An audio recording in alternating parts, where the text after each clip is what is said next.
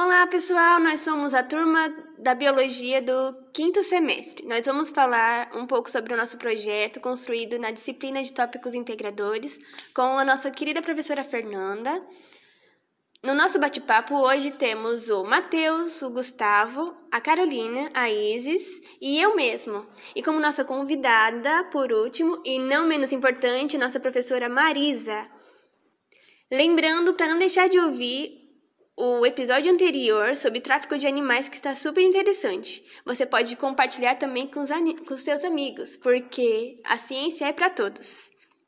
Eu vou falar um pouco agora a respeito da preservação dos oceanos, do porquê nós preservamos os oceanos. Uh, bom, gente, já deixando bem claro aqui para vocês que preservar os oceanos vai muito, mas muito além de não jogar lixo, tá? A gente primeiro precisa entender qual é a real importância desse oceano. Uh, o, oceano ele corresponde a cerca de 70% de toda a superfície do nosso planeta. Eles são responsáveis pela produção de 54% de todo o oxigênio disponível na nossa atmosfera e eles abrigam milhares de espécies entre animais grandes e gigantes, como peixes e baleias, até micro-organismos, como algas e cianobactérias. É, eles também estão. O, o oceano também é responsável por transportar calor, uma grande quantidade de calor entre as diferentes regiões do nosso planeta. Além disso, eles funcionam também como importantes rotas marítimas no comércio, ou seja, importantes para a economia também, e ele corresponde à alimentação proteica de, de uma a cada quatro pessoas no mundo inteiro. Segundo a diretora da seção marinha e de água doce do Penuma, a Letícia Carvalho, ela fala que o mar, o oceano, é, ele fornece alimentação, medicamentos e recursos energéticos minerais de nos oferecer a pesca, os frutos do mar, o lazer e a ciência. É, portanto, a nossa estratégia aqui, quando a gente fala de alimentação mais sustentável, né, é que as pessoas elas se relacionem de fato com os oceanos, né? É entender que a gente faz parte, como eu disse anteriormente, dele, né? E conhecer, estudar, querer saber, estar perto de tudo que faz parte dele. Nosso trabalho foi sobre alimentação sustentável para a população global. No início, nós pensamos em fazer um livro de receita. Só que esse livro de receita ele ficaria muito restrito, seria muito difícil de divulgar, né? É, na questão global. Então a gente pensou em quê? A gente pensou em mudar isso, atualizar essa ideia para um aplicativo, porque a maioria das pessoas fazem uso do smartphone, né, do telefone, e ficaria mais fácil é, a repercussão alcançaria mais pessoas. É, esse aplicativo ele é feito para que é, ajudar na questão da sustentabilidade em questão da alimentação. A gente pensou em alimentação sustentável com os próprios peixes, é, dando alternativas de peixes diferentes dos que são menos ameaçados, é, com selo de certificação para quem quer consumir o peixe mesmo e pensamos em comidas é, veganas para quem não sente mais a necessidade de comer. Então, assim, ajudaria na questão da sustentabilidade também é, e não necessariamente precisaria comer a carne. Então, já que a gente está falando sobre o, o consumo né, de peixes, vou falar um pouquinho sobre a aquicultura, que consiste na criação e no cultivo de organismos aquáticos em cativeiros, né? Pode ser peixes, moluscos, camarões, algas, entre outros.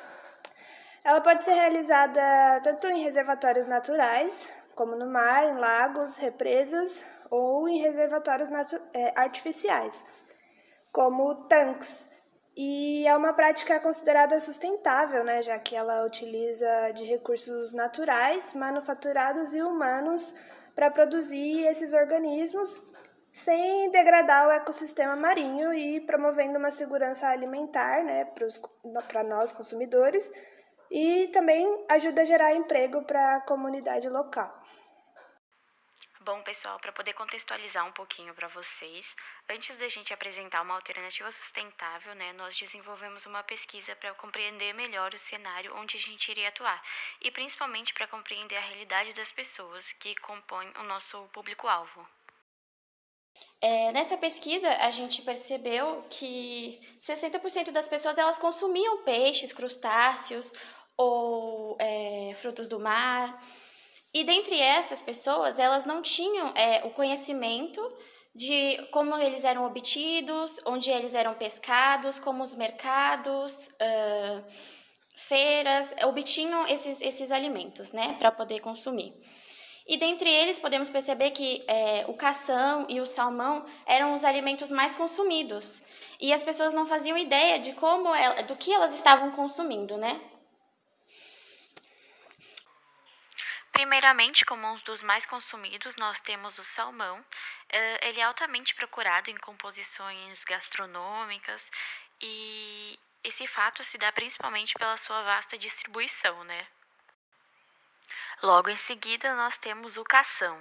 E mais de 70% dos brasileiros, eles não sabem que eles estão consumindo o que cação, na verdade, é carne de tubarão ou de raia.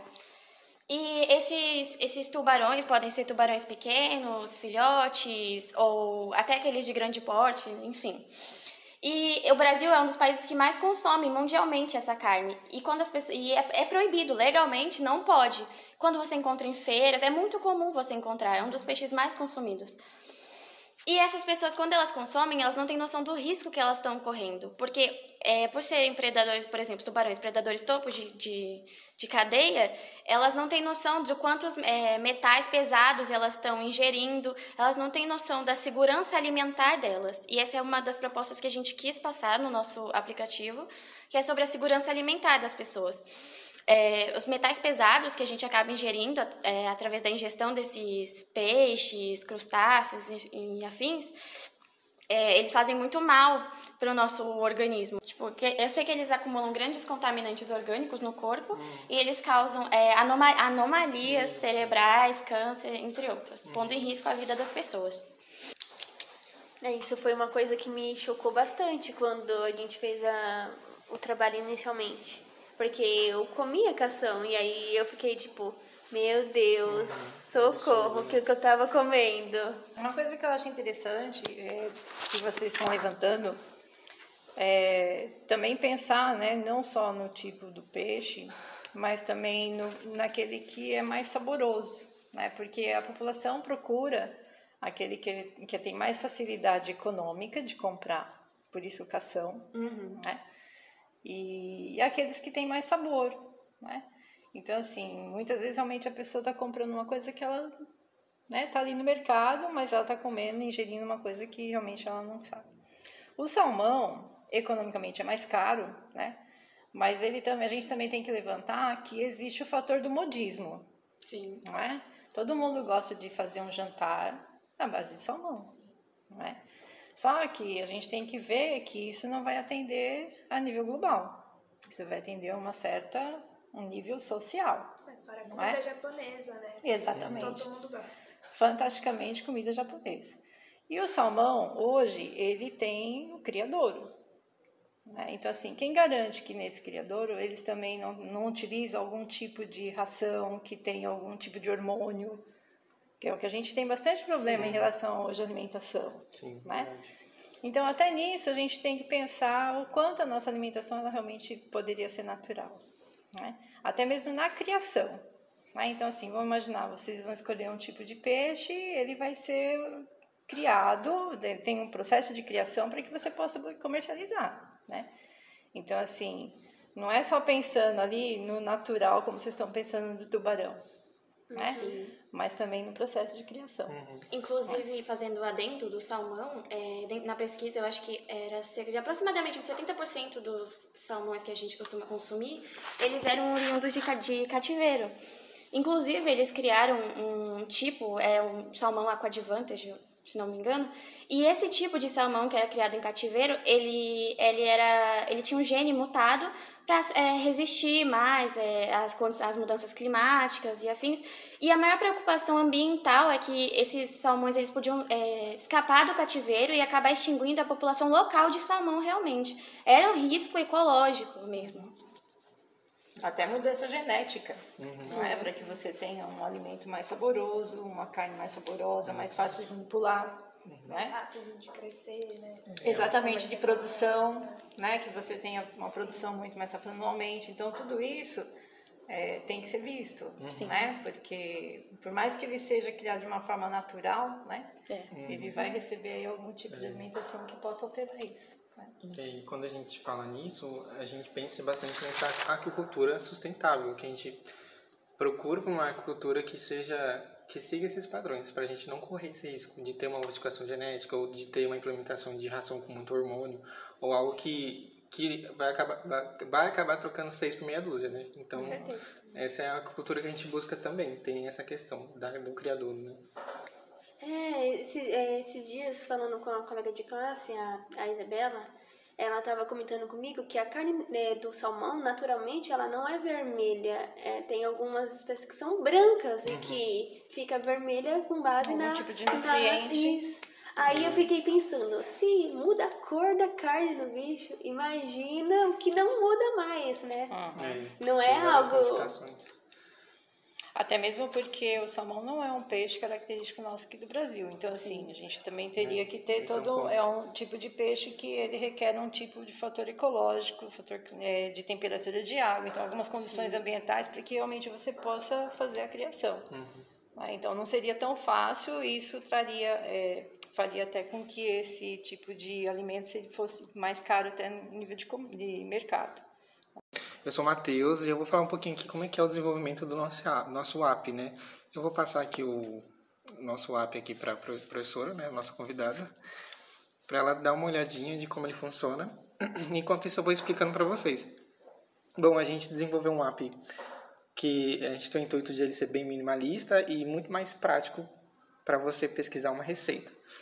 Então aqui a gente tem, vai ter uma interface nesse app que a gente vai disponibilizar quatro itens aqui de primeira, tá vendo? ó? Um selinho a gente vai ter um peixe com selo orgânico, que vem de uma origem sustentável.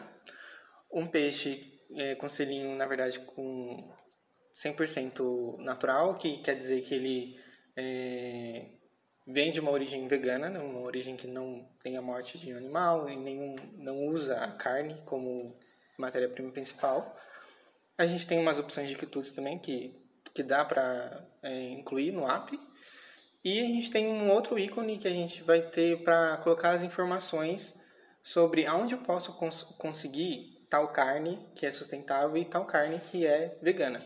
Entendeu? Porque daí a, a pessoa, ela, além de ter uma receita, ela vai ter aonde eu posso comprar, né? Então é algo mais seguro.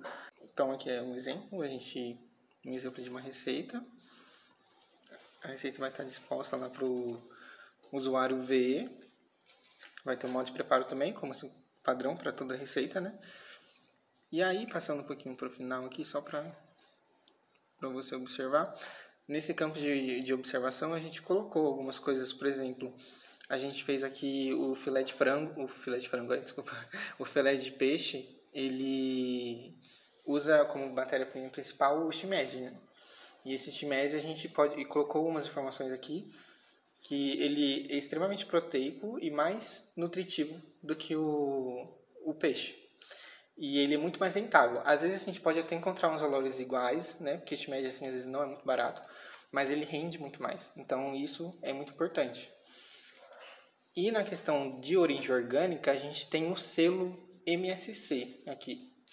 Esse selo, ele a gente garante que ele vem de uma origem sustentável, que não, não agride o meio ambiente.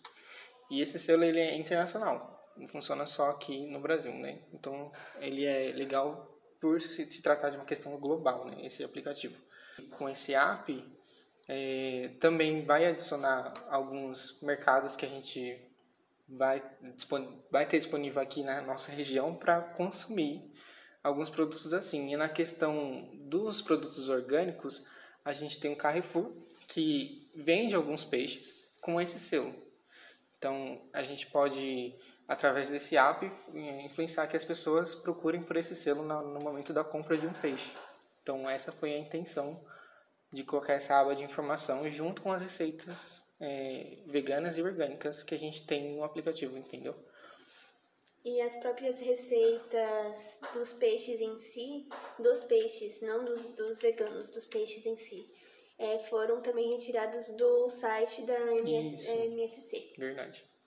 É, bom, assim, eu, eu tenho algumas colocações. É, minha, a minha maior preocupação em relação ao aplicativo é, como vocês estão fazendo um processo de alimentação global, é poder realmente atingir todas as classes, né? uhum. né?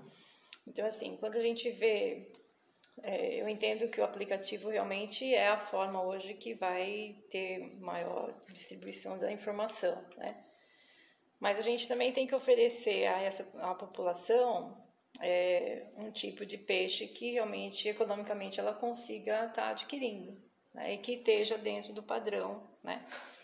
É, nutritivo que vocês estão uhum. optando, uhum. né? Então, acho que um pensamento parte daí. O salmão já não seria o exemplo, né? Então, a gente teria que ter aí algum exemplo de um peixe. O cação, ele é um peixe, apesar do que você falou, ele é um peixe mais acessível, né? Sim. Então, a gente teria que ter aí alguns exemplos de outros, né, das espécies de peixes que poderiam baratear e a população poderia uhum. ter um acesso mais fácil. Uma outra coisa que o aplicativo é extremamente interessante e principalmente de vocês colocarem aonde as pessoas podem estar adquirindo uhum. dentro do selo, né? Ou dentro de algum tipo de não necessariamente um selo internacional, mas de repente no próprio Brasil a gente pode ter no fator de alimentação alguns tipos de controle, né? Então que talvez poderiam ser interessantes também de verificar, né? É, bom, mas em relação às empresas, por que não também é, se preocupar em incentivar o criador, porque a empresa, que nem o Carrefour, ele é, ele ele está captando esse alimento e ele está comercializando, uhum. né? Então, por que não incentivar de onde está saindo, né? Esse é. esse alimento, né? Sim. Então, do próprio, porque é, o próprio indivíduo que está criando, ele já está gerando esse alimento com o nutriente né, correto ali, né? Então, assim, talvez incentivar os criadores né, de, de terem realmente espécies que sejam mais nutritivas e que não tenham, que tenham todo o controle do fator de alimentação, uhum. né, de, de ração, né, de alimento de criação, é, talvez incentive que você tenha um peixe mais em conta e aí você teria o atendimento realmente a nível global, uhum. né? Então isso não passaria pelo por uma empresa que a empresa né? então assim a pessoa poderia estar adquirindo esse peixe já direto do criador. Uhum. Então, eu penso muito no, no, fator da sustentabilidade ali, mas no fator global, como vocês estão falando, Sim. né? Então, assim, acho que o fator econômico é primordial, que você tenha acesso a todas as classes sociais, Sim. né?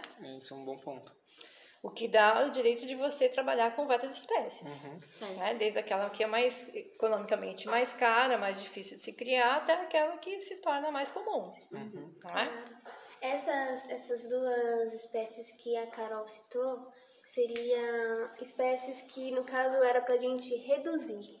São uhum. espécies ameaçadas que não seria legal consumir. Na parte da questão financeira, é, eu acredito que a questão, claro, cada pessoa tem um gosto e tal, respeitamos isso. Mas a parte vegana, em alguns aspectos, às vezes sai um pouco mais em conta. Porque você vai comprar alguns ingredientes e vai fazer na sua própria casa. Então, assim, quanto menos né, fases tem a alimentação, mais em conta ela acaba saindo.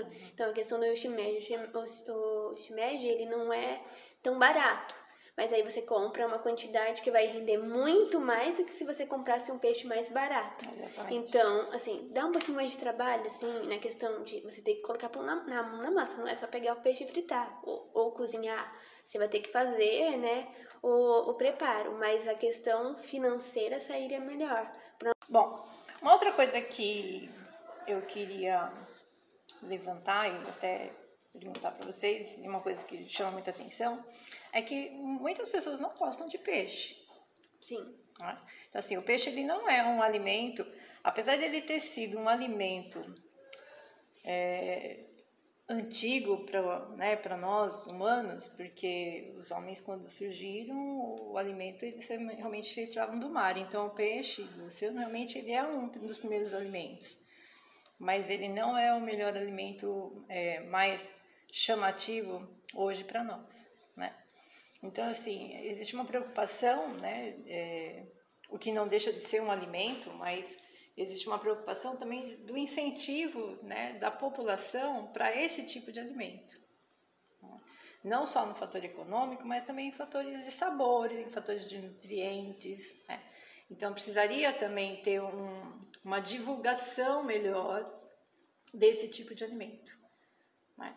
Porque é muito mais fácil a gente adquirir uma carne de frango, né? uma carne de vaca, do que você adquirir o peixe em questão de sabor. Às vezes você tem muito mais pratos saborosos feitos com frango, com carne de vaca, do que com peixe. Né? Apesar do peixe ser um tipo de alimento muito, de muito fácil preparo, né? como você disse, você uhum. tem menos gastos né? e mais rápido até. Mas é, nem toda a população gosta realmente. E se você ponderar fator social, posso dizer a vocês que as classes sociais que são mais baixas, elas não gostam muito de peixes. Né?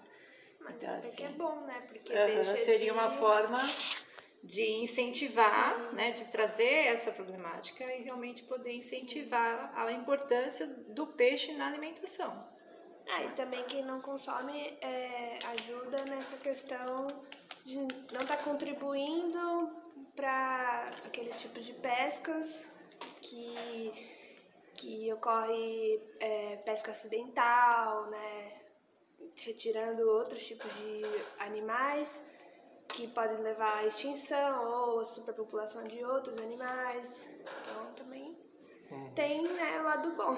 Que causam algum dano em geral, é, né? O lado bom é que não vai favorecer esses danos causados.